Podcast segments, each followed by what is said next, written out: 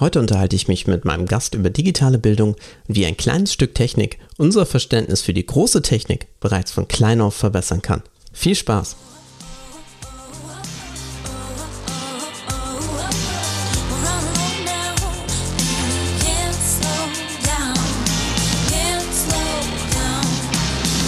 Herzlich willkommen zu meinem Podcast Bildungsupdate. Heute ist mein Gast Jörn Allraun, einer der Geschäftsführer der Calliope GmbH. Ich freue mich, dass du da bist. Hallo, äh, da kann ich gleich korrigierend eingreifen. GGMBH, wir sind gemeinnützig, ähm, aber daran soll es nicht scheitern. Ich freue mich hier zu sein.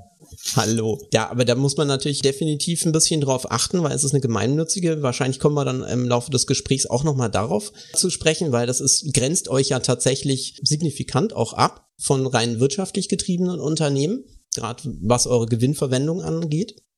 Aber jetzt, bevor, bevor wir auf solche Sachen da, dann noch eingehen, würde ich gern einfach mal sagen, zum einen mal, wir unterhalten uns heute ja über den Calliope Mini im Speziellen.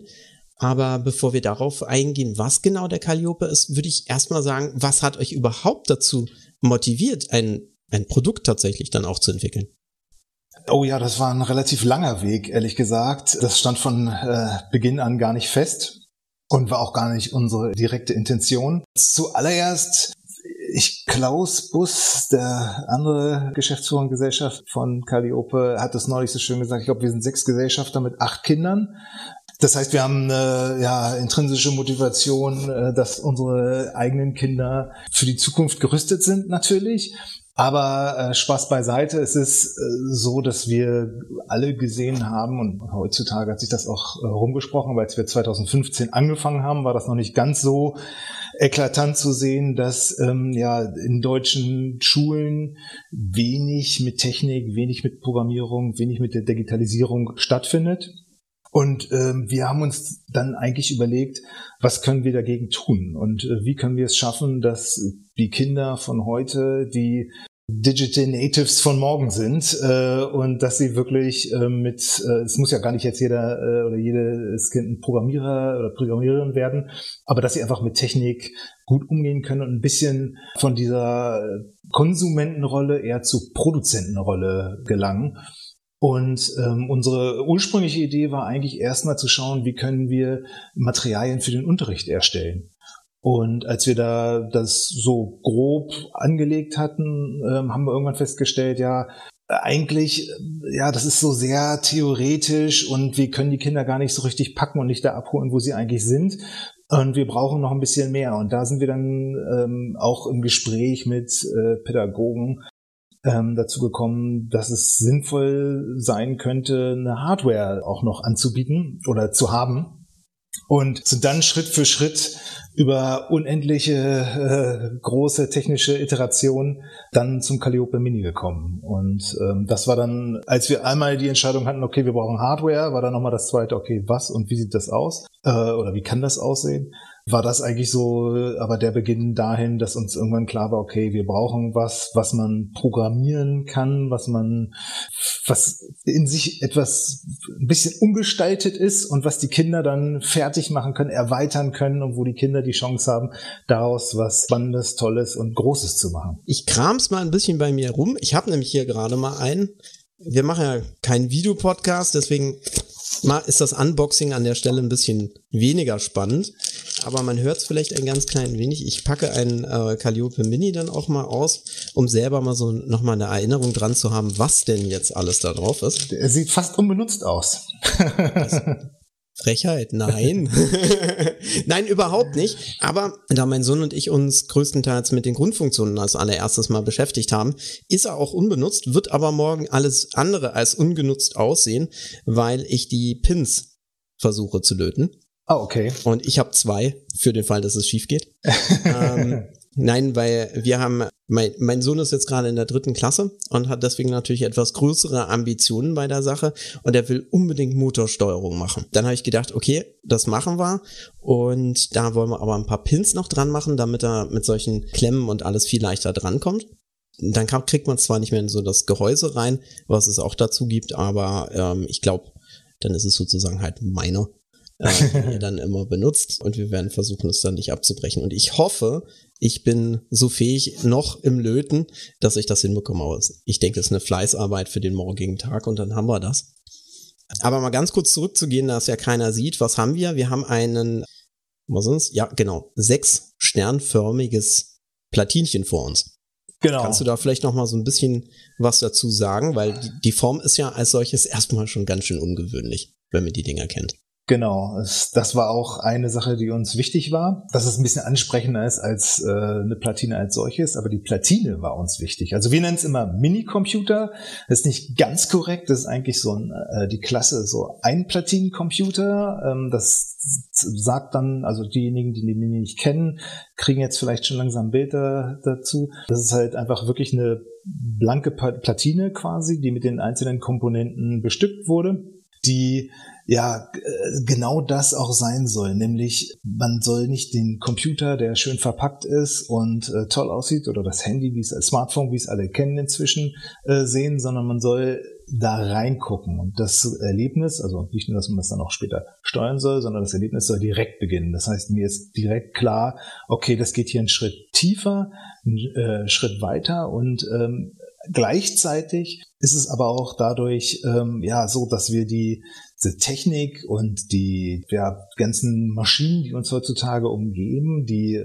unendlich leistungsstark sind, von denen wir aber gar nicht mehr verstehen, wie die aufgebaut sind, äh, wie die, was die machen, wie die das machen, ähm, dass wir das alles so ein bisschen entzaubern wollen und wirklich den Kindern zeigen wollen, hier, so beginnt's, ähm, du hast die Platine, das in jedem elektronischen Gerät quasi drin. So ein äh, Prozessor ist inzwischen auch an vielen Geräten, die uns tagtäglich umgeben, drin. Und äh, der Mini zeigt das sozusagen auf ganz äh, ja, rudimentäre Weise aber ähm, zeigt auch oder er, ermöglicht halt auch den Kindern, dass sie ähm, ja einmal das alles spüren können, haptisch erleben können, ein bisschen sehen können, auch wo die ganzen Leiterbahnen lang gehen. Und der Mini als solches hat dann nämlich noch, und das ist dann das nächste, was dann spannend wird, weil das steuert man dann halt, äh, 25 LEDs, auf dem man, es ist quasi der Bildschirm, auf dem man Bilder oder einfache Emojis oder Texte und Werte äh, wiedergeben kann.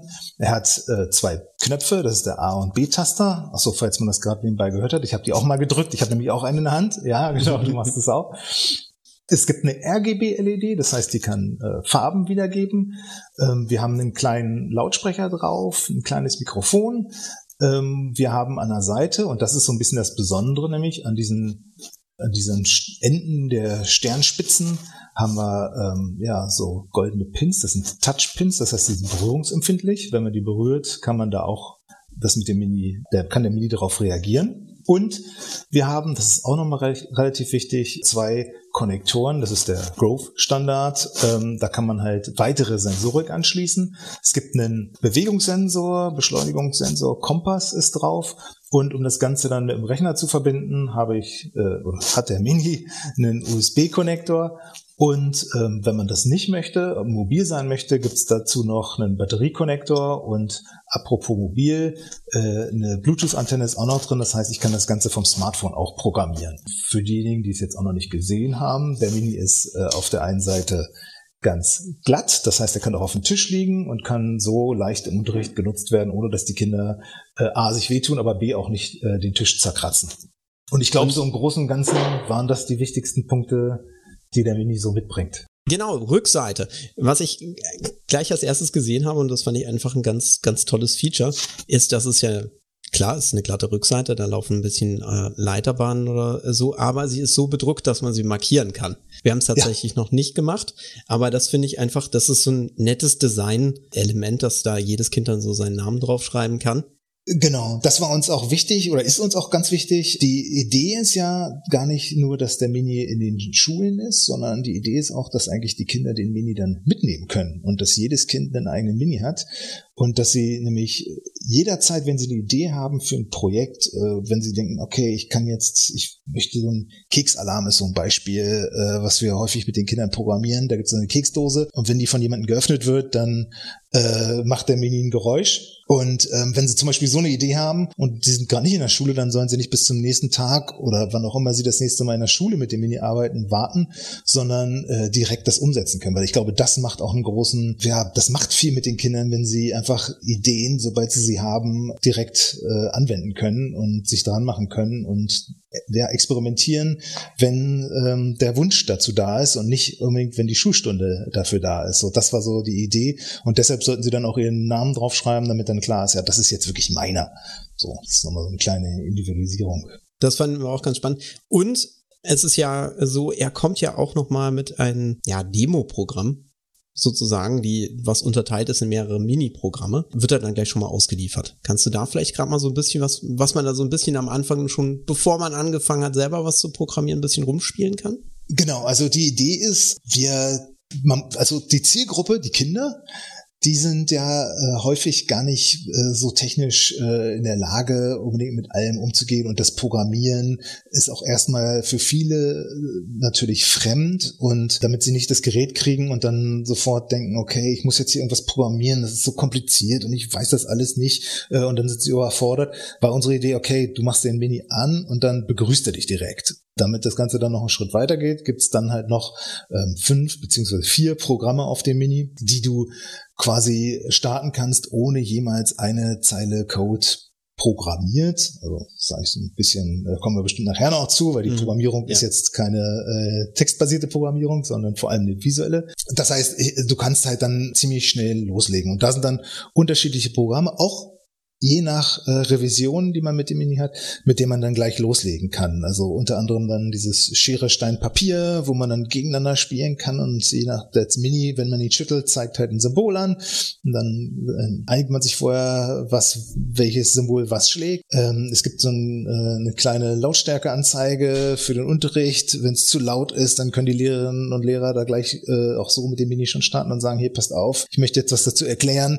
Wenn der das anzeigt, dass ihr zu laut seid, seid, dann müsst ihr ruhiger sein halt. Ähm, und das fünfte Programm ist äh, ein Programm, was mit was die Bluetooth-Fähigkeit direkt aktiviert äh, und dann mit unserem Playground, den wir auch entwickelt haben, ähm, ja kommunizieren kann. Also da ist dann gleich die Chance, dass man loslegt, ohne wirkliche Programmiererfahrung zu haben. Der Vorteil sozusagen dabei ist auch, man lernt die Hardware halt als solches kennen. Also es geht halt ein bisschen darum, alle Tasten, also in dem Begrüßungsprogramm äh, lernt man äh, die beiden Taster kennen, äh, man lernt die, das Display kennen, die RGB-LED und die Touchpins und äh, Bewegungssensor drin hat und äh, hat dann schon so ein bisschen die Hardware ganz sanft äh, erlebt und kriegt auch da eine kleine Vorstellung vielleicht für eigene Ideen, was man damit umsetzen kann. Ja, genau. Also ich habe auch gerade gemerkt, so während ich dir zugehört habe, dass er auch alle Kriterien für einen Fidget Spinner erfüllt. Während man tatsächlich zuhört, kann man ihn wunderbar in der Hand hin und her drehen und hat tatsächlich dieses haptische Erlebnis. Weil das ist gerade so etwas, was viele Kinder haben heutzutage ein Tablet und alles. Die wissen,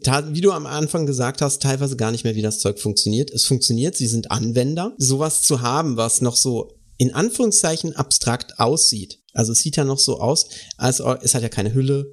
Es ist, ist die, die blanke Technik ist halt wirklich irrsinnig faszinierend. Ja. Und man geht so ein bisschen zurück zu, zu den zu den Roots, wobei das eine relativ hoch entwickelte äh, Wurzel ist, wenn man das mal so sagen möchte. Aber man geht äh, ein bisschen zurück zu dem, äh, wie das Ganze angefangen hat. Das heißt, eigentlich die Technologie, die man benutzt, um es zu, zu programmieren oder so, wird ein bisschen entmystifiziert sozusagen. Genau, absolut. Also das ist auch, du hast eben so gesagt, ja, man weiß nicht genau, wie das iPad funktioniert. Ehrlich gesagt, ich habe überhaupt keine Ahnung, wie das iPad funktioniert. Es ist wahnsinnig kompliziert, die Technik, die uns alltäglich umgibt. Und den Kindern geht's ja nicht anders. Und man hat auch so eine, ja, durch diese Wahrnehmung entsteht so ein falsches Bild. Also man denkt, ja, dadurch, dass ich Minecraft sehe und spiele den ganzen Tag, könnte ich es auch programmieren. Aber dem ist natürlich nicht so. Gleichzeitig ist es aber natürlich auch wichtig, die Kinder dazu zu bringen, zu denken und dieses kreative Moment zu entwickeln, wo sie dann sagen, ja, ich kann vielleicht nicht genau das programmieren,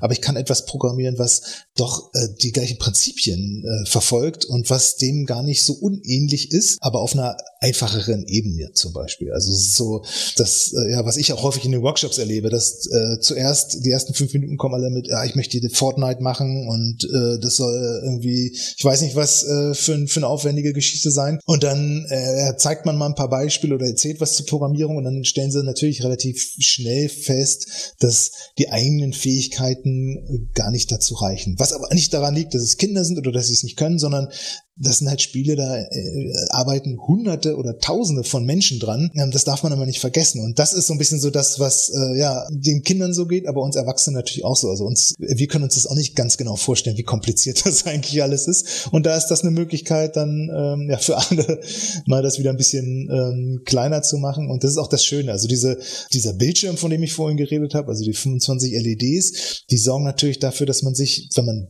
Bilder darstellen möchte, nochmal ganz anders damit auseinandersetzt und die wirklich ja dekonstruiert und klein, simpel äh, anlegt, damit man da dann wirklich ja, Grafiken auch draufbringen kann. Und das ist ein, aus meiner Sicht ein total spannendes, kreatives Moment, was da entsteht. Und ähm, das ist Schön. Also ich finde es auch wichtig, was du sagst, dass man so als Normalbürger in Anführungszeichen tatsächlich gar nicht mehr sagen kann, wie viel Arbeit in manchen solcher Sachen drinsteckt. Ich merke das tatsächlich im Beruflichen, weil äh, wir uns ja viel mit Programmen beschäftigen für unsere Kunden, die zu programmieren, auf die unterschiedlichen Mobildevices bringen. Das heißt, ich kenne auch die Qual, was ist es, ein Programm auf ein iOS zu bekommen wie kommt man da durch das Apple Review und wie häufig kriegt man es dann doch zurück, wenn es nicht ganz passt. Und das sind solche, solche Momente, wo der Kunde teilweise wirklich auch überhaupt nicht mehr nachvollziehen kann, warum irgendetwas dann, dann doch noch länger braucht. Deswegen finde ich es halt auch ganz spannend, wenn man solche Sachen von Anfang an mitbekommt und merkt, oh, jetzt habe ich da so viele Tage in irgendwas äh, investiert, das kann jetzt das. Was ist denn jetzt in dem Auto vom Papa? Oder sowas, weil das kann ja noch viel mehr. Wenn ich da auf den Knopf drücke, dann geht plötzlich äh, das Sonnendach auf, das sagt die Außentemperatur, da gibt's noch mal ein Display innen drin, was alles ausliest. Also ja, äh, vor allem du sagst auch, also so Problemlösungskompetenzen, die da äh, entwickelt werden, weil man natürlich auch feststellt, oder man hat diese Idee, man möchte etwas umsetzen, hat das irgendwie geplant, hat sich das ausgedacht und dann sitzt man dran und es funktioniert nicht. Und da muss man halt das Ganze nochmal irgendwie Revue passieren lassen, genau schauen, wo liegt der Fehler, ist es einfach konzeptionell, ist es in der Programmierung oder ähm, wie kann man das halt lösen? Und das geht da den Kindern halt auch so. Und das Schöne ist, wir sind auf einer äh, recht überschaubaren Ebene. Das heißt, es ist ja nicht zu komplex, meist jedenfalls. Also die Programme, äh, die die Kinder häufig äh, bauen, obwohl es da auch natürlich große Unterschiede gibt.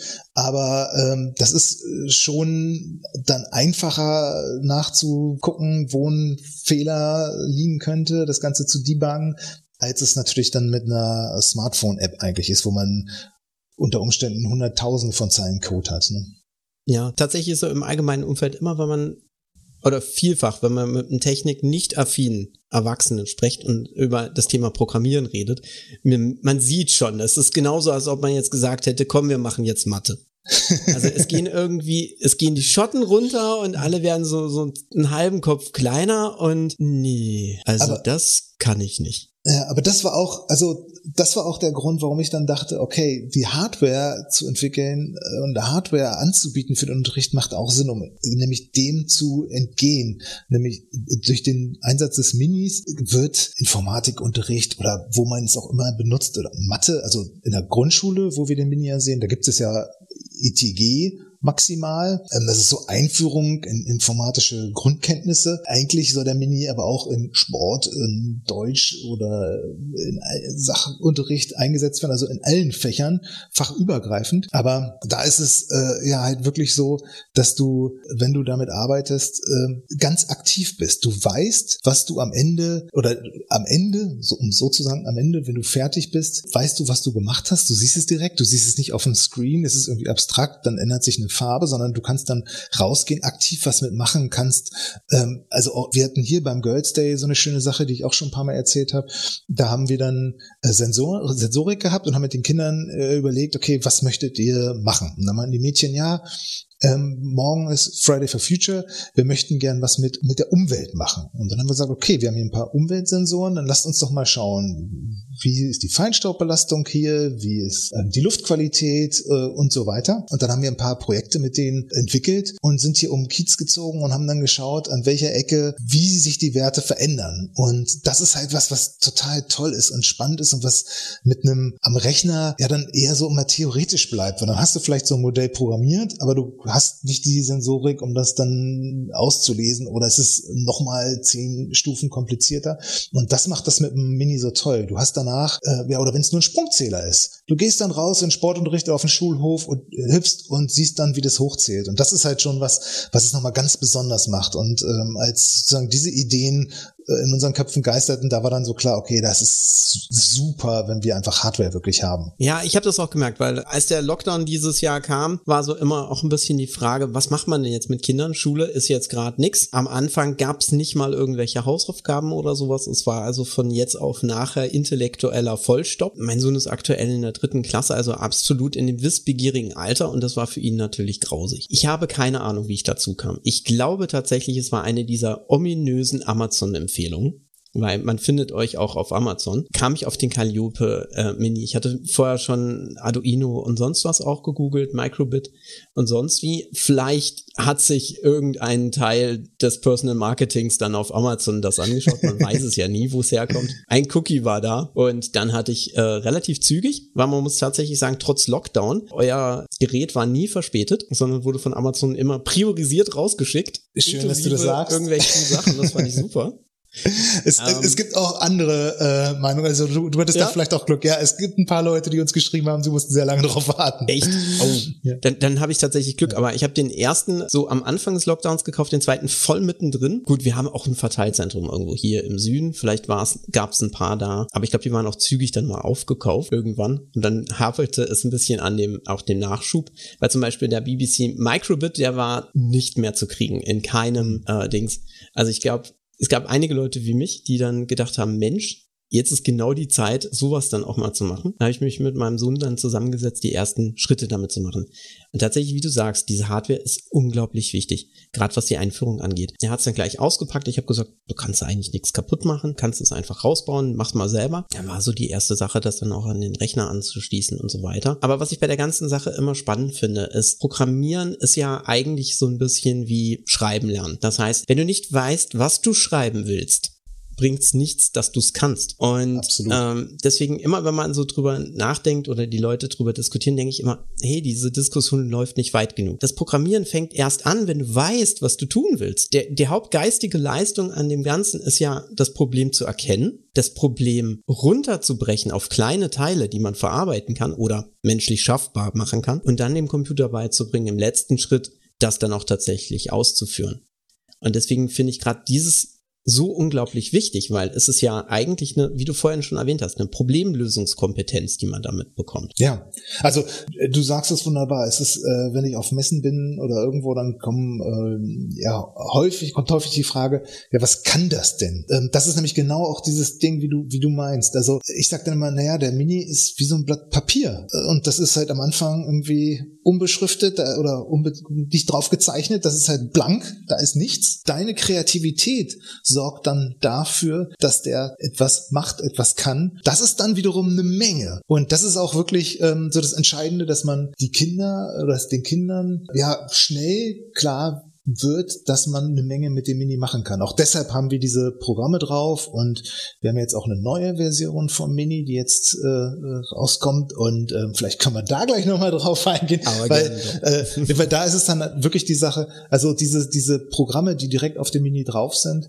sind da glaube ich schon wichtig, dass man einmal so ein Gefühl kriegt, ah okay, wie sieht das aus, wenn der leuchtet, ähm, wenn die RGB-LED in Betrieb ist und wenn, äh, wenn ich auf eine Taste drücke und dann passiert was, das ist einmal wichtig, um die Hardware als solches kennenzulernen, aber es ist auch wichtig, um eine Vorstellung zu kriegen, ah, ich kann auf die Taste drücken und dann was an dem Bildschirm anzeigen oder ich kann einen Ton wiedergeben. Und das sind so erstmal so ganz kleine Momente und dann baut man das nach, programmiert das nach und daraus entsteht dann wiederum das nächste. Also ich, ich sage immer, es gibt so zwei Wellen im Umgang äh, mit dem Mini. So die erste Welle ist so, man erkundet selber die Hardware, programmiert äh, kleine ähm, Projekte, ähm, die vor allem dann erstmal nur mit dem Mini als solches funktionieren. Ähm, und dann ist man da ganz gut firm drin, kann, kommt gut zurecht und ähm, ja, hat die ersten Erfolgserlebnisse geschafft. Dann geht die Welt weiter, dass man denkt, ah, okay, jetzt möchte ich doch aber mal einen Sensor anschließen und schauen, wie eine Inferno gemessen wird zum Beispiel. Und dann wird es nochmal ein bisschen knifflig, weil man dann überlegt, okay, jetzt habe ich diesen Sensor, wie kann ich den nutzen, welche Werte sind da wie interessant. Das ist dann halt nochmal eine Hürde, die dann auch individuell mal mit dem jeweiligen Projekt, was man an, ja, umsetzen möchte, ähm, zu tun hat das ist dann, ja, da muss man sich dann nochmal einmal durchbeißen und dann erschließt sich wieder sozusagen die ganz große Welt, weil man, ah, ich habe ja diesen Sensor angebaut, wenn ich jetzt noch einen zweiten anbaue, dann habe ich das und jetzt habe ich noch einen Motor oder du baust da die Motoren an, kann ich auch fahren und dann habe ich irgendwie ein autonomes Auto gebaut halt und das ist halt total spannend. Und wenn die Kinder an dieser Stelle sind, dann äh, geht der Punk ab. Das ist wirklich großartig. Also dann ist wirklich, ja, dann kann man die nicht mehr stoppen. Und das ist so schön zu sehen. Aber um auch nochmal auf diese Lockdown-Situation äh, zurückzukommen, da habe ich ein schönes Beispiel auch noch von einem Lehrer, der äh, uns das geschildert hat. Es ist, es ist ja so gewesen, dass die Lehrkräfte häufig auch überfordert waren in dem Moment, als es dann hieß, ja, okay, jetzt ist morgen erstmal kein Unterricht. Dann war auch, jedenfalls in Berlin, auch gar nicht klar, ab wann ist die Schule geschlossen, das war erstmal nicht klar. Und dann bis wann war natürlich auch nicht klar, ist ja logisch. Und das hat natürlich ähm, den, den, so einen Wochenplan komplett durcheinander geworfen und da hat dann erstmal gar nichts mehr gestimmt. Es, es gibt dieses eine schöne Beispiel äh, von einem Lehrer, der äh, eine AG genau geplant hatte mit dem Mini. Am Montag, als sie starten sollte, war dann halt keine Schule. Und dann hat der sich halt überlegt, okay, wie können wir es schaffen, dass die Kinder an den Mini kommen? Denn da ist, und darum ist es auch, glaube ich, so wichtig, dass wirklich jedes Kind einen eigenen Mini hat, damit er auch irgendwie permanent im, der soll wie so ein Zirkel. In unserer Generation war, ist der Mini für die Kinder heute wichtig, der soll immer im Rucksack oder im Ranzen sein und dann immer parat sein.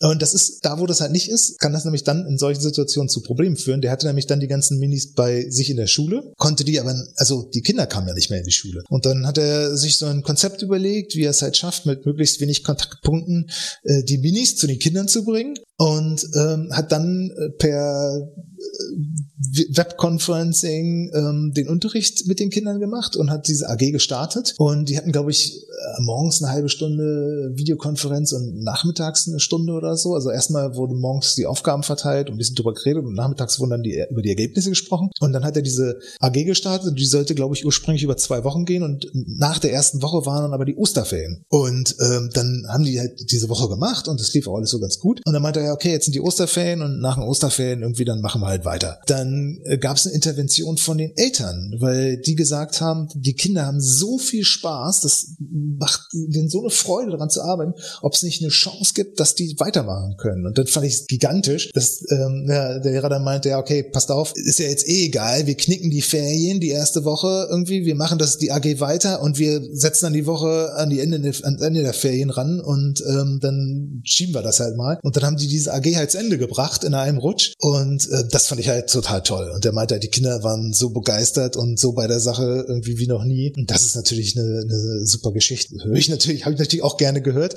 Aber es hat man an vielen Ecken gehört. Da, wo dann der, der Mini äh, im Einsatz war, äh, hat das äh, große Freude gebracht. Aber natürlich haben auch häufig die Eltern dann mit den Kindern äh, gearbeitet an anderen Stellen, wo das dann halt nicht so von der Schule organisiert war. Denn das muss man halt sagen, ähm, da wo der Mini noch nicht so integriert ist, dass der in den Fächern wirklich stattfindet, sondern in AGs. AGs sind natürlich häufig ausgefallen, muss man einfach sagen. Da hat man äh, natürlich den geringsten Wert drauf gesetzt, AGs stattfinden zu lassen. Äh, da haben das dann die Eltern nachgeholt. ja, also ich finde das, ich finde das Ding einfach echt spannend. Ich muss leider sagen, bei uns im Süden ist das nicht so verbreitet. Tatsächlich, also äh, bin Bundesland Baden-Württemberg Baden-Württemberg, unsere äh, Nachbarn Rheinland-Pfalz, äh, die wiederum haben es, sie haben es auch in ihrer Landesmedienanstalt, einige Sets, aber bei uns wird es irgendwie ein bisschen vernachlässigt, was ich schade finde. Aber ich muss sagen, ähm, wir haben ja äh, in der Corona-Zeit oder in dem zum Beginn und zu dieser anfänglich doch äh, sehr extremen Zeit auch direkt Telefonnummer auf die Webseite gestellt und äh, hatten oder haben auch weiterhin jetzt noch so einen Telefonservice, weil der ganz gut angenommen wurde. Ich bin da halt auch, man erreicht mich da halt auch direkt ab und zu und ähm, wenn ich da war, dann hatte ich sehr viele Gespräche mit Lehrkräften aus Baden-Württemberg, witzigerweise. Oh, das freut mich. Genau, und ich habe dann irgendwann gefragt, ähm, warum und wie es dazu kommt. Und die meinten, ja, die wollen gar nicht für eine AG oder Unterrichtsfach, was die jetzt haben, sondern die meinten für sozusagen äh, den Herbst äh, sich schon vorbereiten und wollen da äh, Calliope Mini-AGs machen und ähm, ja ihren Fachunterricht vorbereiten und haben deshalb dann das äh, angerufen und waren einfach sehr früh sehr fleißig. Also äh, das hat mich ähm, gefreut, ein bisschen gewundert, weil es ist schon doch arg weit in die Zukunft geschaut gewesen, aber immerhin. Also das heißt, äh, jedenfalls mein, mein Eindruck äh, ist, dass sich äh, auch in Baden-Württemberg jetzt ein bisschen was tut äh, im Laufe des Jahres noch. ja, da habe ich ja dann absolut Hoffnung drauf. Vielleicht hat es auch ein bisschen damit der Initiative zu tun. Ihr habt ja auch zwei Kurse auf der Plattform von der SAP laufen. Kannst du da vielleicht noch mal ein bisschen was dazu sagen, was denn das ist? Weil ja gerade wenn für den Fall es würde ein Lehrer zuhören, ist das ja die perfekteste erste Instanz, um mal sich das anzuschauen. Absolut, absolut. Also ähm, das sind zwei MOOCs, die äh, kann man unabhängig voneinander sich anschauen, eignen sich aber perfekt, äh, die auch nacheinander durchzumachen. Also ähm, wer ein bisschen mehr Zeit hat, sollte das auch tun. Ähm, der ist einmal äh, eher Richtung Grundschule, äh, an die Grundschule gerichtet und einmal mehr Richtung Sek 1. Allerdings ist das ja immer variabel sozusagen. Als äh, Lehrkraft kann ich natürlich das äh, ja anziehen oder ein bisschen lockerer ähm, organisieren. Äh, darum würde ich das gar nicht so äh, streng die Linie da ziehen. Und beide Kurse richten sich eigentlich an Einsteiger. Der erste ist ja Lehrkräfte, also beide richten sich an Lehrkräfte äh, vor allem. Äh, der erste ist ähm, vor allem ja alle gerichtet oder für alle da, die noch gar nichts mit dem Mini gemacht haben. Da geht es wirklich ein bisschen darum, Platine als solches kennenzulernen, ein bisschen was über das Projekt zu erfahren und ähm, ja von von null sozusagen loszulegen. Und dann sind da äh, in den einzelnen Wochen ähm, Projekte, die äh, auch nur mit der Platine als solches funktionieren. Und ähm, der zweite MOOC geht einen Schritt weiter, baut quasi darauf auf. Und da geht es dann schon ein bisschen darum, okay, wie kann ich ähm, so einen Malroboter zum Beispiel bauen mit dem Mini oder wie äh, kann ich so, so einen Greifarm machen mit Servos, wie kann ich die steuern? Und ähm, es geht dann alles so ein bisschen in Richtung äh, Physical Computing. Das heißt, wie ich dann mit dem Mini die Umgebung steuere, gestalte, verändere, äh, manipuliere. Und ähm, die beiden kann man gut nebenbei äh, sich mal irgendwie abends jeweils äh, immer mal so ein Stündchen ransetzen und äh, ja, da, äh, genießen sind, glaube sind, glaub ich, beide jeweils auf drei oder vier Wochen angelegt. Ich glaube, der eine auf vier, der andere, ich glaube, beide auf vier. Müsste ich nochmal nachgucken. Das, das Tolle ist, ja, das ist besonders Lehrkräfte, die jetzt noch nicht den Mini oder noch nicht einen Mikrocontroller oder einen Einplatinencomputer im Einsatz hatten, die können, äh, wenn er sanft abgeholt und ähm, lernen was. Und die, die das schon hatten oder eine andere Hardware, du hast ja vorhin auch Arduino gesagt zum Beispiel, äh, hatten, ähm, sehen dann, okay, wie mache ich ähnliche Projekte dann halt zum Beispiel am Mini und lassen, können sich da inspirieren lassen. Das Ganze ist auch in vielen Bundesländern als Fortbildung anerkannt. Das heißt, wenn man da erfolgreich teilgenommen hat, ähm, kann man das auch einreichen oder sich da Stunden für anrechnen lassen, so besser gesagt. Ja, da sprichst aber auch was an, weil auf YouTube habe ich auch zum Beispiel geguckt, da gibt es auch inzwischen einige Calliope Mini Tutorials, aber natürlich ist der Arduino extremst vertreten dabei, aber das Schöne daran ist, wenn man sich mal ein bisschen eingearbeitet hat, ist das relativ leicht dann zu übertragen. Ich habe manche Schaltungen mir beim Arduino dann überlegt oder bei manchen der Tutorials beim Arduino wird halt schön erklärt, wie irgendwelche Sensoren funktionieren. Oder, was, wenn man jetzt nicht firm ist mit technischen Datenblättern oder sowas, der Wertebereich ist weil selber rausfinden ja. ist nicht gut. Wirklich nicht. Und äh, dann hat man da zumindest visuell mal kurz, ah ja, okay, jetzt geht's halt, äh, ist halt ein digital, es geht halt nur bis 255 oder wir haben irgendwas mit 1000 irgendwas. Aber, das war sehr, sehr spannend. Ja, also das, das, das ist halt das Tolle, das ist generell in dieser ganzen Maker-Szene, die mhm. sich da sozusagen für, für Lehrkräfte auch oder für den ganzen Bildungsbereich sozusagen öffnet, wahnsinnig tolle Tutorials gibt. Äh, man wunderbar auch mit dem Mini nutzen kann. Das heißt, man ist gar nicht auf eine Hardware da angewiesen, sondern kann dann einfach schauen, okay, genau wie du sagst, äh, welcher Wertebereich spielt wie eine Rolle oder wie funktioniert ein Mapping, wie kann ich was wie nutzen und dann kann man sich da so inspirieren lassen und das dann mit dem eigenen Gerät umsetzen. Das ist ähm, ja wirklich äh, ohne Probleme möglich, denn die Sensoren sind zumindest sehr, sehr, sehr ähnlich, egal welche Hardware man einsetzt. Meistens genau. sogar die gleichen. Genau, ich habe mir tatsächlich zur Erweiterung des Calliope Minis so Arduino-Sets die gibt's ja auch, ist ja auch so eine Open-Hardware-Beschreibung, mehr oder weniger. Also gibt's ja unterschiedliche. Ich nenne es jetzt nicht Raubkopien, weil ich tatsächlich äh, auf der LearnTech dieses Jahr mit den Leuten von Arduino gesprochen habe. Es gibt welche, die tatsächlich die Lizenzgebühren auch zahlen ja. und alles. Und ganz offiziell äh, das machen dürfen. Und da habe ich mir äh, so ein größeres Set gekauft, wo Sensoren, nochmal Tonnen an äh, weiteren LEDs mit bei sind, die ja alle dann auch kompatibel sind äh, zu dem zu dem Calliope Mini. Man muss ein bisschen aufpassen mit den Voltzahlen ja. oder so. Das ist so das Einzige. Und bei manchen kriegt man das Datenblatt mit, bei anderen nicht. Da sollte man vorher sich ein bisschen informieren. Also äh, ein Tipp, falls jetzt wirklich welche zuhören, die jetzt direkt bestellen, loslegen wollen. Man muss schon ein bisschen gucken, äh, wenn man jetzt die, das kann man jetzt nicht allgemeingültig sagen, mhm. aber manchmal ist es auch so, wenn man sich jetzt die allergünstigsten holt, dann stimmt das Datenblatt häufig auch nicht mit der Hardware, die man dann bekommt, überein. Aber ähm, also da muss man immer ein bisschen schauen. Es, es liegt dann auch nicht unbedingt immer an den ein, ein, eigenen Fähigkeiten, sondern dann so ein bisschen an dem, was man dann da vor sich liegen hat, ähm, wenn es nicht klappt. Sozusagen. Genau. Aber natürlich natürlich, da, da geht ganz viel. Und was, was auch ist, ähm, ich, ich weiß nicht, ob du das gesehen hast, ähm, wir haben mit äh, DF Robot ähm, so ein Calliope Mini Boson Kit gemacht. Mhm. Oder die haben das für den Mini gemacht und äh, mit uns ein bisschen abgestimmt und zusammengearbeitet. Und was es da gibt, äh, dazu gibt's auch eine, so ein Handbuch, als das liegt bei den Sensoren dabei, aber das kann man auch als PDF von unserer Seite laden und das ist total toll. Genau für das nämlich, dass man versteht, okay, wie funktioniert äh, ein Alarmsensor oder Bewegungsmelder in der realen Welt und wie kann ich den dann halt in dem Mini nachbauen und äh, was ja ist da genau wie der kleinen Hardware dann sozusagen oder in einem einfachen Sinn ähm, nutzbar und anwendbar und das äh, kann ich auch nur allen empfehlen. Also es ist ein ganz ganz tolle ganz tolles Handbuch, was was man ja laden kann, durchlesen kann und dann mit den Kindern mit dem Boson Set oder auch mit anderen Sensoren umbauen kann, also umsetzen kann. Das ist schön. Ja, lass uns mal kurz noch auf das Boson-Set eingehen. Das ist nämlich tatsächlich auf der Weihnachtswunschliste von meinem Sohn auch drauf. Was ich dran spannend finde, ist es halt, klopfen wieder welche an die Scheibe.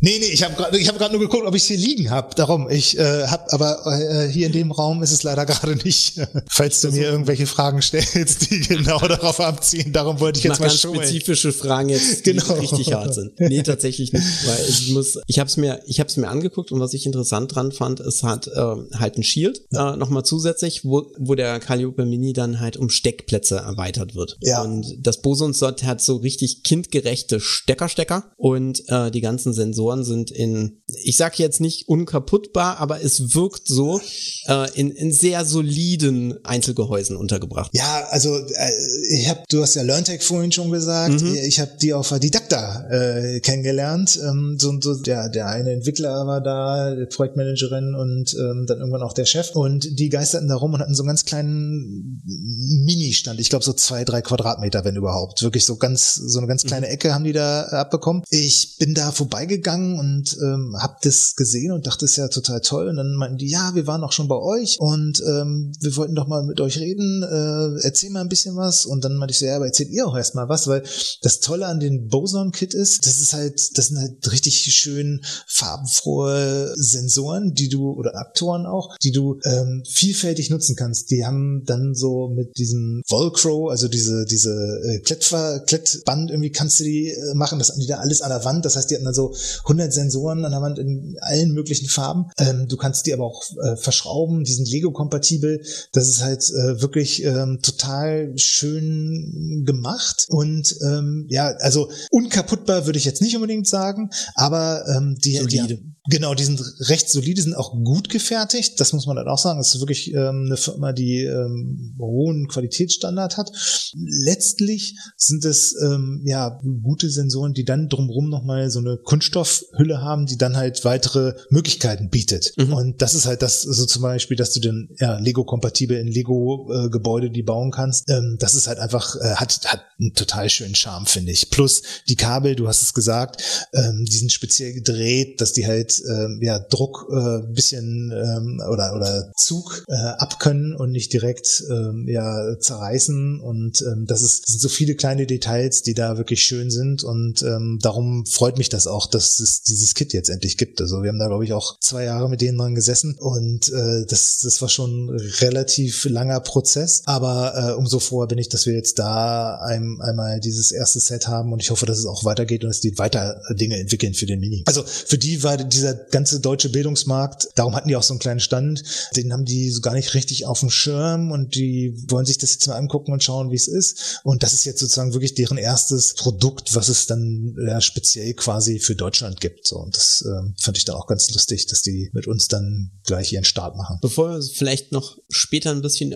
weiter auf den Bildungsmarkt im Allgemeinen eingehen, würde ich jetzt gerade gerne deinen Einwand von vorhin aufgreifen und würde einfach dich kurz mal ein bisschen erzählen lassen, weil ihr habt ja jetzt die Revision 3, würde ich es ja, glaube ich, nennen. Ja. Äh, vom Karl Jaupe jetzt. Also, also, wenn man den ersten wirklich so äh, mitzählt. Wir sagen zwei, du sagst zwei, drei, okay. ja.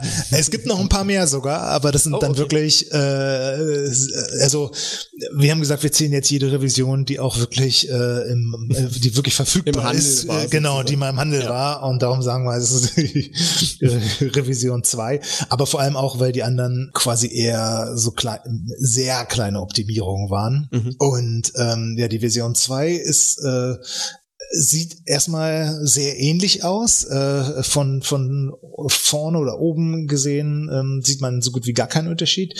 Von hinten, ich kann es dir mal dir wenigstens zeigen. Die ja. Hörer werden es leider nicht sehen. Äh, ist der. Ah, er ist vollflächig bedruckt jetzt äh, in weiß.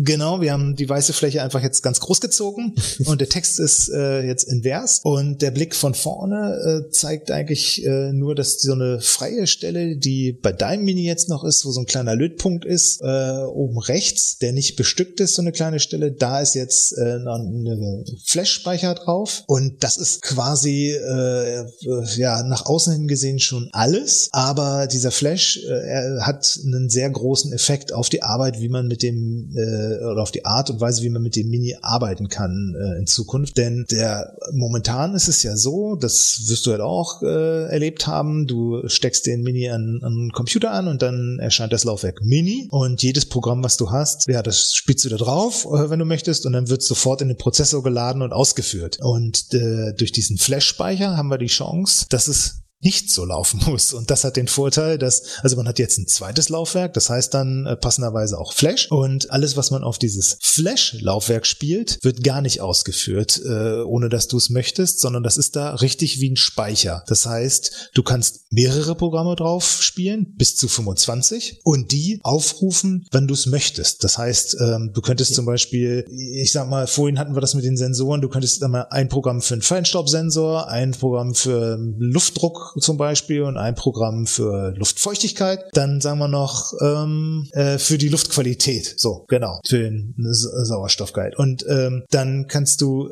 bislang, hättest du die alle drei in eins bauen müssen, die überlegen müssen, okay, wie kannst du mhm. zwischen mhm. den wechseln? Wenn du das aber, ja, also es gibt bestimmte Gründe, was dann kompliziert macht. Wenn du auch was dann debuggen möchtest, musst du genau überlegen, ah, in welchem Teil war das jetzt wie. Und jetzt hast du aber die Chance, einfach die drei Programme zu sichern und dann die auf den Flash zu spielen und aufzurufen, wenn du es möchtest. Das heißt, du drückst, und das ist jetzt das, das Menü quasi, du drückst fünf Sekunden lang auf den Reset-Knopf, dann leuchten alle LEDs kurz und die oben links, die erste LED leuchtet und das ist dann sozusagen Programm Nummer eins und dann kannst du mit den A und B-Tasten durchschalten, je nachdem wie viele Programme drauf hast, mhm. bis zu Programm 25 und wenn du A und B drückst, wählst du dieses Programm aus. Und per Default, also im Auslieferungszustand, kriegst du den Mini schon direkt mit 25 Programmen wir haben da äh, ja, uns überlegt, äh, welche Programme wie Sinn machen. Äh, wir haben auch das nochmal aufgegriffen, was wir mit diesen fünf Programmen geschafft haben. Ähm, nur nochmal natürlich ex extrem erweitert, nämlich das, was du mit dem Mini machen kannst, ohne zusätzliche Hardware zu nutzen. Mhm. Und ähm, wollten das nochmal so ein bisschen ausreizen. Die Minis können ja auch untereinander kommunizieren, das heißt, sowas ist dabei, aber auch ja vielfältige, ähm, vielfältige Programme, die du auch teilweise oder größtenteils würde ich sogar sagen, auch parametrisieren kannst. Das heißt, du selbst kannst die einstellen und ähm, ja, äh, so konfigurieren, dass sie dann halt für dein Anwendungsszenario Sinn machen. Und die Vorstellung, die wir haben und so das, das, der Use Case ist quasi der, dass du gar nicht mehr unbedingt äh, im Klassenraum dieses Computerkabinett musst, sondern dass du einfach an einem Tag oder an einer Stunde Programme vorbereitest, die auf dem Mini spielst und die dann explorativ nutzt im Laufe der Woche oder in den mhm. nächsten Unterrichtsstunden und dann gar nicht mehr direkt an den Rechner musst. Zweite Nutzen, ähm, wofür wir das jetzt hier auch schon relativ viel äh, eingesetzt haben, ist einfach, du hast unterschiedliche Programme Revisionen und testest mhm. die dann halt einfach durch. Das ja, ist natürlich dann auch schön so, weißt du, dann hast du ein bisschen selber Sachen manipuliert und dann packst du die einfach alle drauf und äh, rufst sie dann halt aus äh, auf. Und das ist halt äh, schon natürlich ein großer Vorteil gegenüber ähm, der bisherigen Nutzung, wo du immer nur ein Programm auf dem Mini laden konntest. Also das ist sozusagen äh, ja für alle Nutzerinnen und Nutzer der größte sichtbare Unterschied zu der vorherigen Version. Jetzt ist mir tatsächlich aufgefallen, dass wir die ganze Zeit immer erwähnt haben, Programmieren, Programmieren. Und einmal hast du das Stichwort gesagt, visuelles Programmieren. Wir sind aber tatsächlich nicht drauf eingegangen. Ich würde gerne mich kurz nochmal dazu mich einleiten, weil ähm, auch der Teil ist tatsächlich ähm, anfängerkompatibel, weil es gibt ganz viele visuelle Hilfen zur Programmierung. Was kann man sich unter äh, visueller Programmierung fest vorstellen für die Leute, die es nicht nicht kennen. Man stelle sich eigentlich mal ein Lego beziehungsweise irgendwie anders geartet, wir wollen ja keine Werbung machen, so. äh, Baukasten vor. Das sagst du jetzt, wo ich schon hundertmal Lego gesagt habe, das tut mir leid. Aber ja, es gibt noch ja, Big. Und, genau, genau. Und den Rest. Ja. Auf jeden Fall irgendwelche Baukästen, die sich kombinieren lassen durch Stecken. Und das ist es im Prinzip. Das heißt, wir haben unterschiedliche Variablen oder wir haben unterschiedliche, ja, eigentlich fast schon ist es eine, ist eine eigene Funktion oder sowas, die man zusammenstöpseln kann. Die sind bei vielen dieser visuellen Sachen farblich kodiert. Das heißt, man weiß genau, ist das jetzt, ist, ist das jetzt ein Sensor? Oder ist das jetzt ein Aktor? Oder ist das jetzt eine Variable, dadurch, dass es farblich kodiert ist? Und man kann sie zusammenstöpseln. Und tatsächlich so zusammenstöpseln, auch vielfach nur so, dass es Sinn ergibt. Das heißt, sie passen auch gar nicht anders und kriegt so ähm, einen Programmcode, in Anführungszeichen, ohne jemals einen Programmcode äh, geschrieben zu haben, visuell auf dem Bildschirm. Das ist ja schon mal ein Riesenvorteil, weil es ist fast schon selbstbeschreibend.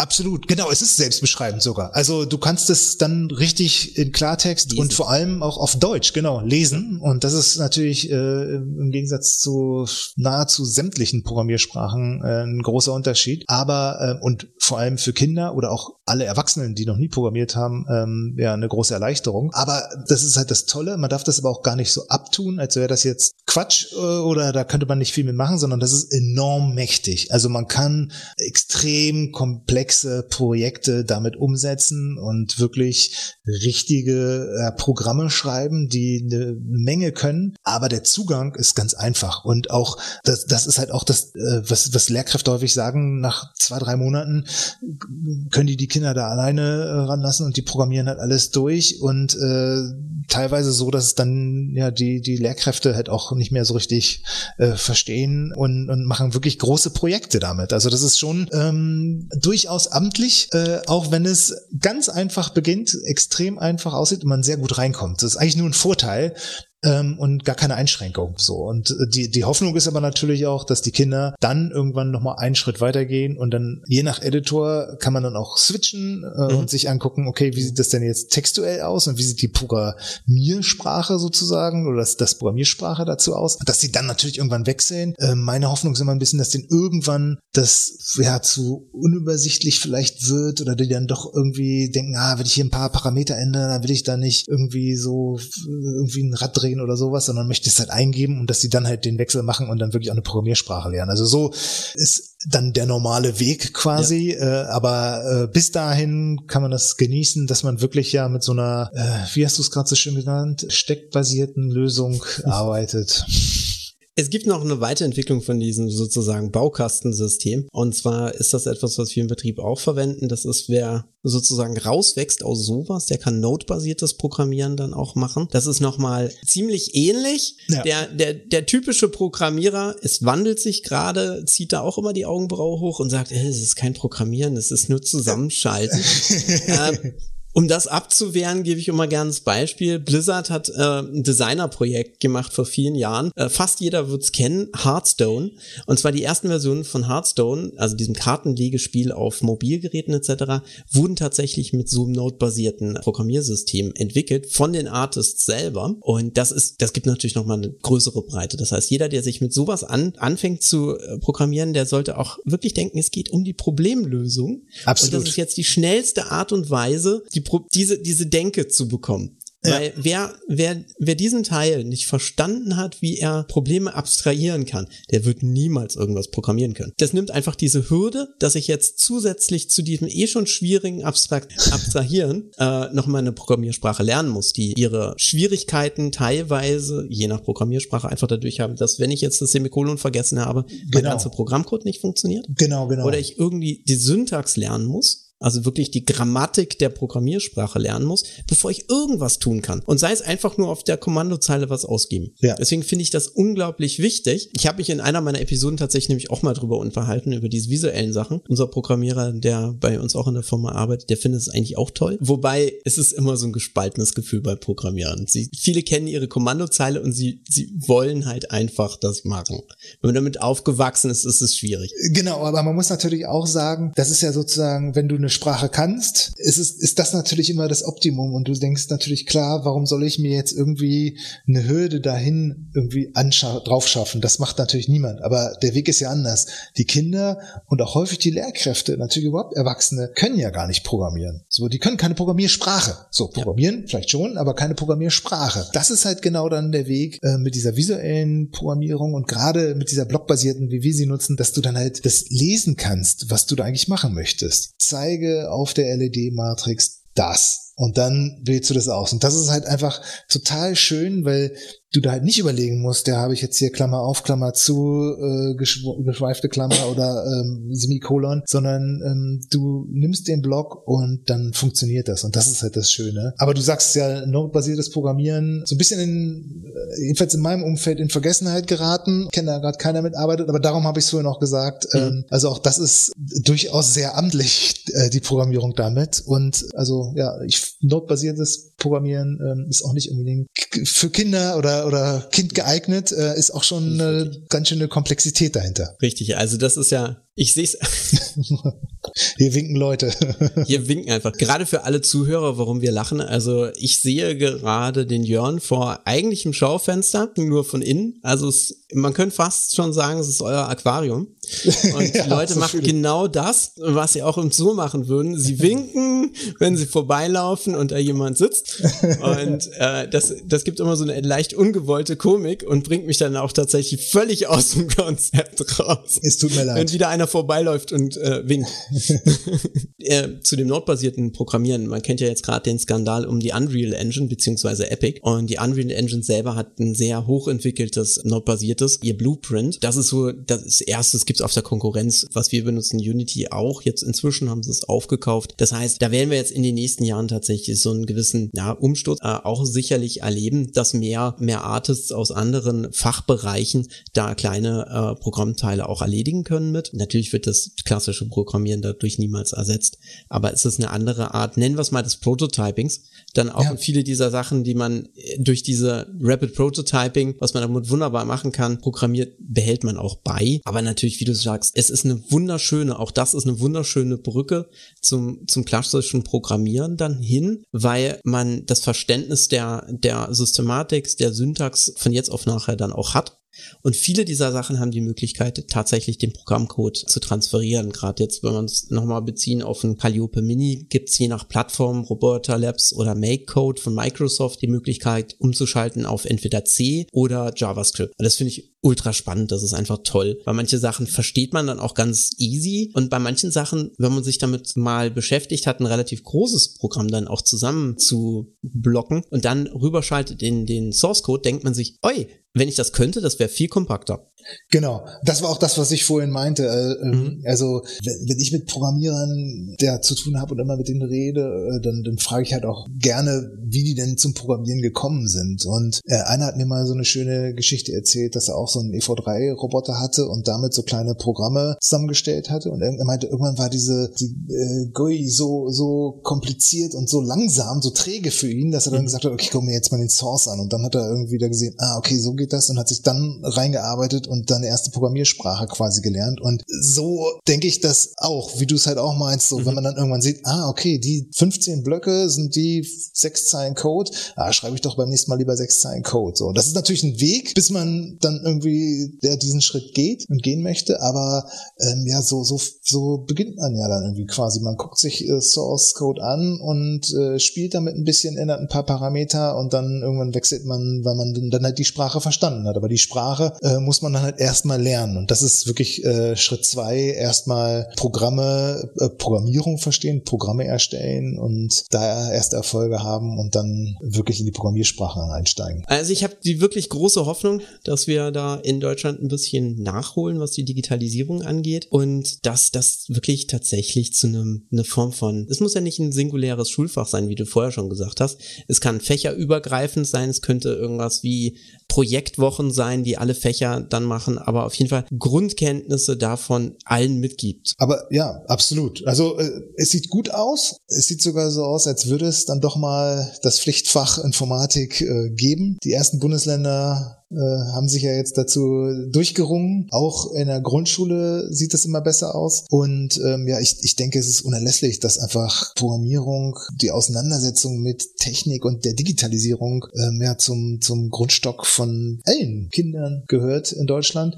Ähm, und man hat sie auch gesehen. Also durch diesen Lockdown, ähm, Lehrkräfte haben wirklich äh, viel gemacht, viel getan, aber die Umstände sind natürlich gar nicht unbedingt äh, so gewesen, dass man dann ja auch nur annähernd so sowas wie normalen Unterricht hätte machen können. So, und ja. das ist, ähm, glaube ich, äh, ja für alle jetzt mal so ein, so ein Augenöffnen gewesen, hoffe ich, dass man einfach da ganz viel tun muss, dass da doch äh, viel Nachholbedarf ist. Und ja, ich hoffe, dass wir mit dem Mini da auch unseren Anteil zu beitragen, dass es dann so dazu kommt. Magst du gerade mal nochmal zu dem, was wir eingangs erwähnt haben, wo du mich nochmal darauf hingewiesen hast, dass ihr eine G GmbH seid, kurz nochmal drauf eingehen, weil das setzt euch ja tatsächlich von eurer Mission und Vision ab von einer rein äh, wirtschaftlich getriebenen GmbH. Ja, also ähm, rein strukturell ist es halt so, dass wir natürlich uns freuen, wenn alle den Mini haben, aber der Mini gar nicht, ähm, das, also der Mini ist nur äh, der Weg zum Ziel quasi. Also unser Ziel ist es halt, dass äh, Kinder und vor allem auch Mädchen Zugang zur äh, digitalen Welt erhalten, dass sie sich ja mit äh, Technik, Programmierung äh, und Digitalisierung beschäftigen,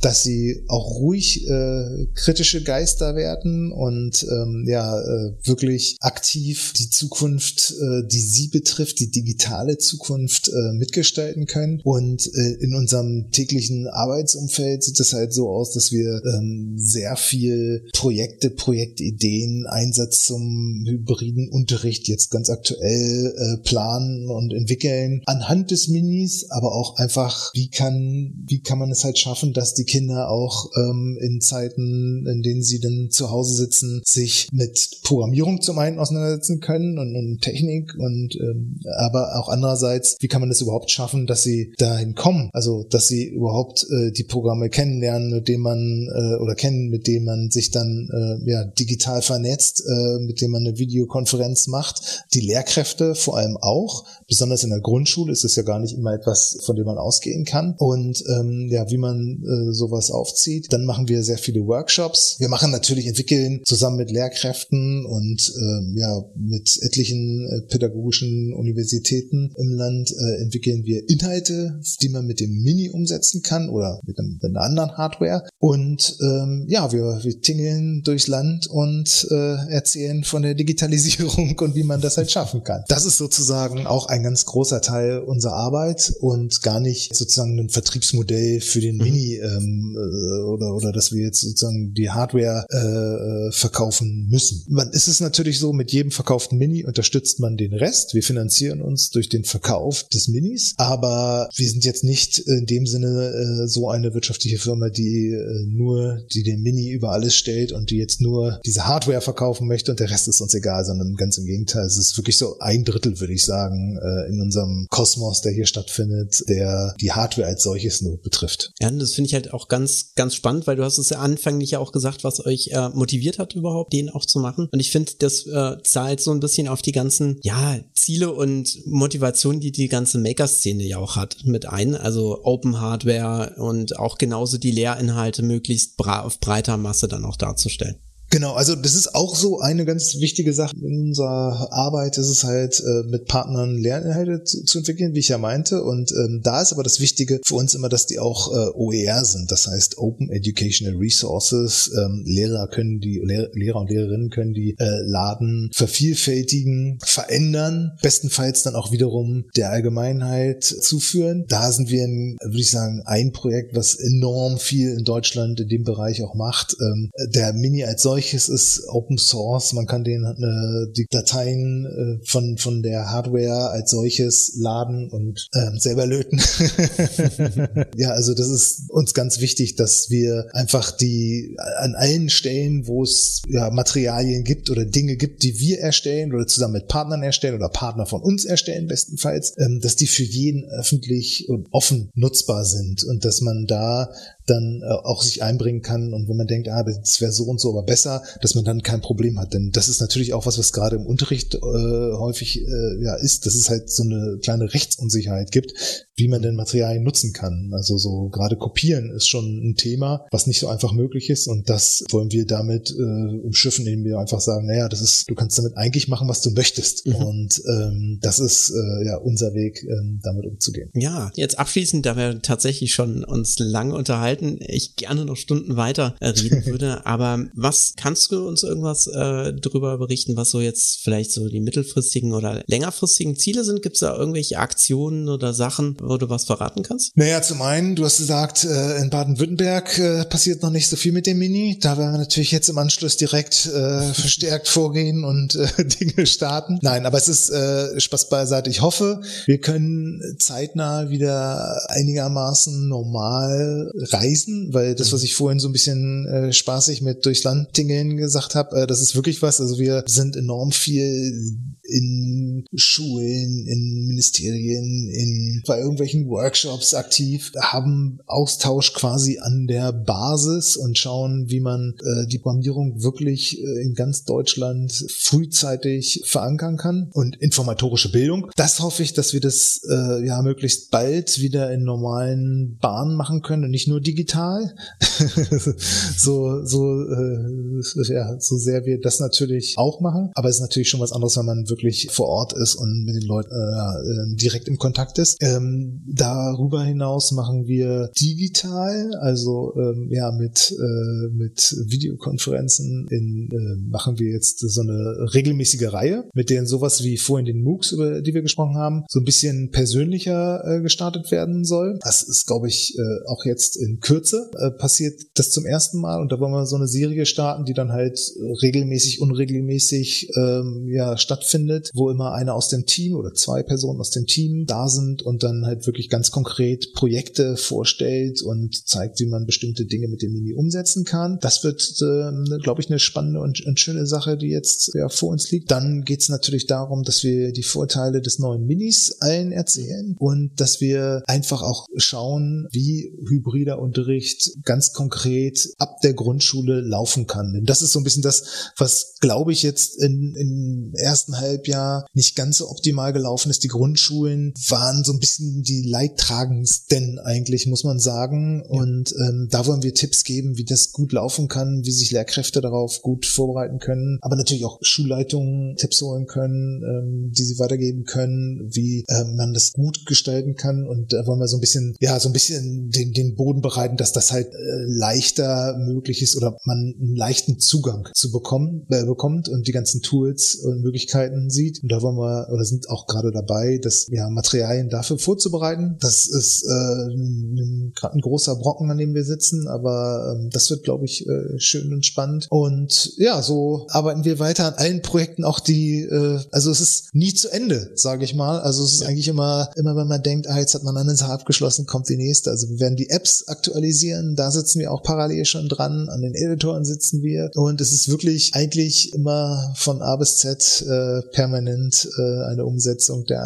einzelnen Sachen. Und wenn wir mit allen Sachen fertig sind, dann kurz danach beginnt das Update dafür dann schon wieder. Also das ist halt natürlich ist das ja auch im Digitalen so. Ähm, das ist nie fertig. Man kann es immer optimieren und ja. es gibt neue Techniken, neue Möglichkeiten und dann sind wir natürlich auch wieder dran, die umzusetzen. Und das ist auch so. Also wir sind wirklich voll beschäftigt und äh, nebenbei finde ich es immer wichtig, dass äh, die aus dem Team alle immer noch mal auch Workshops machen und so ein bisschen so an den Kindern quasi dran sind, dass sie erleben, wie äh, die Kinder mit den Sachen dann halt jeweils umgehen und auch die Lehrkräfte, wie die die nutzen und dass wir es dann halt wiederum optimieren können ähm, für die, die danach dann halt kommen oder für die, die damit jetzt halt schon arbeiten. Das ist, das ist ein oder das ist auch ein ganz wichtiger Teil. Ja, ich finde, das war ein wirklich schönes Schlusswort. Dann auch dazu, ich, ich wünsche euch ganz viel Glück und ganz viel Spaß vor allem auch bei eurer Mission. Und mein Sohn und ich sind auf jeden Fall Teil, Teil der Bewegung und hoffen vielleicht irgendwann, ich glaube nicht mehr, während er noch auf der Grundschule ist, kriegen wir es da auch noch durch, dass da mal was geht. Gut, Oder wir kriegen es vielleicht auf dem Gummi dann durch,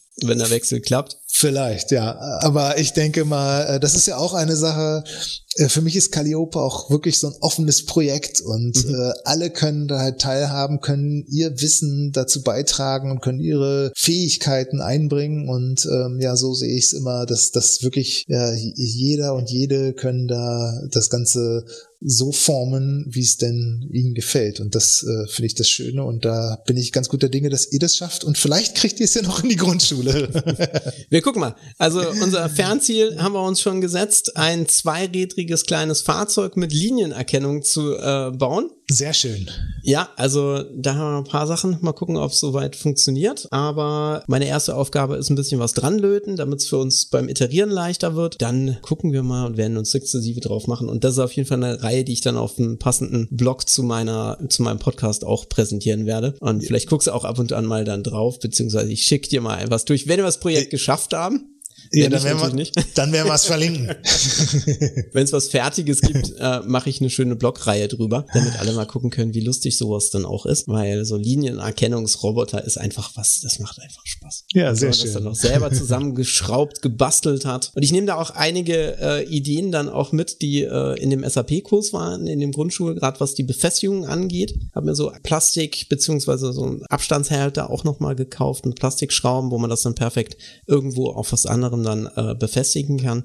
Also es sind so viele tolle kreative Ideen, die man dabei dann auch hat, wenn man ein bisschen rumguckt. Kann jedem nur empfehlen, YouTube mal wirklich durchzugoogeln und mal zu suchen, äh, was es da alles gibt. Und natürlich, ich gebe es in den Shownotes natürlich auch bekannt, eure Website, weil ihr habt eine fast unerschöpfliche äh, Menge an Projekten da drauf. Ja, wir versuchen es immer auf, auf 100 zu limitieren. Äh, also so, und dann ja. schmeißen wir wieder ein paar raus, wenn wieder neue kommen. Aber ja, es sind so an die 100. Was ich charmant dran finde, ist, dass man so schön filtern kann. Also, dass man es tatsächlich auch nach, nach dem Alter filtern kann. Das heißt, man, wenn man irgendwas wirklich mit den Kindern zusammenbasteln möchte und und sie nicht von Anfang an überfordern will, guckt man einfach und dann ist es ein bisschen die eigenen didaktischen Fähigkeiten, das dann rumzubringen. Deswegen, ich bin auch ganz gespannt. Ich werde das nächste, was ich probieren würde für mich persönlich, ist ähm, die Variante mit der Swift-Programmierung und es mal tatsächlich kabellos per Bluetooth zu übertragen, per iPad und einem, ja, das macht Spaß. Also der, der Apple Playground für alle, die es kennen oder noch nicht kennen, ist ein tolle, tolles Playground, also echt guter Spielplatz, um da so auch ein bisschen reinzukommen in die Sache. Und das mit dem Calliope, das fand ich nochmal zusätzlich richtig, richtig toll, dass man den auch, ich habe selber noch nicht getestet, ich habe es mir nur geladen. Das muss ich auch noch machen, weil ich muss tatsächlich das Beispielprogramm wieder drauf machen, weil meine Kopplung nicht funktioniert. Ah, okay. Ja, also genau, nee, für den, für den Playground braucht man wirklich das Programm Nummer 5 aus diesen Beispielen, mhm. ähm, weil der hat noch so ein paar, so eine gewisse Intelligenz drin, die ähm, in dem normalen Bluetooth-Modus nicht drin ist. Ähm, aber das kann ich auch nur jedem empfehlen, vor allem allen, die schon mal mit Playgrounds gespielt haben. Das ist nämlich sehr besonderer Playground. Also wir mhm. haben uns da viel Mühe gegeben, den, den ja, Calliope Mini gerecht anzulegen und das ist schon ja aus meiner Sicht wirklich äh, ein einzigartiger Playground. Es gibt aber sogar zwei inzwischen. Also es gibt auch zwei? noch oh, ja es, es gibt noch es gibt noch einen ganz freien äh, mhm. für komplett freies Programmieren. Der ist auch mhm. dann der Advanced, aber ähm, genau der normale, den das ist der, den du dann wahrscheinlich auch hast. Der ist wirklich zur, zum Starten mhm. äh, ganz ganz großartig. Cool, ich werde das auch in den Show Notes dann nochmal verlegen. Dann erstmal vielen Dank an dich, Jan. Vielen Dank für deine Zeit. Hat richtig Spaß gemacht, über den Calliope zu quasseln. Ja, sehr gerne. Ja, bis dahin. Danke. Tschüss. Tschüss. Vielen Dank fürs Zuhören. Ich hoffe, diese Episode hat dir gefallen und du schaltest nächstes Mal auch wieder ein. Hast du Fragen oder Anregungen, dann schreib doch bitte einfach an podcast@bildungsupdate.com. Bis zum nächsten Mal. Tschüss.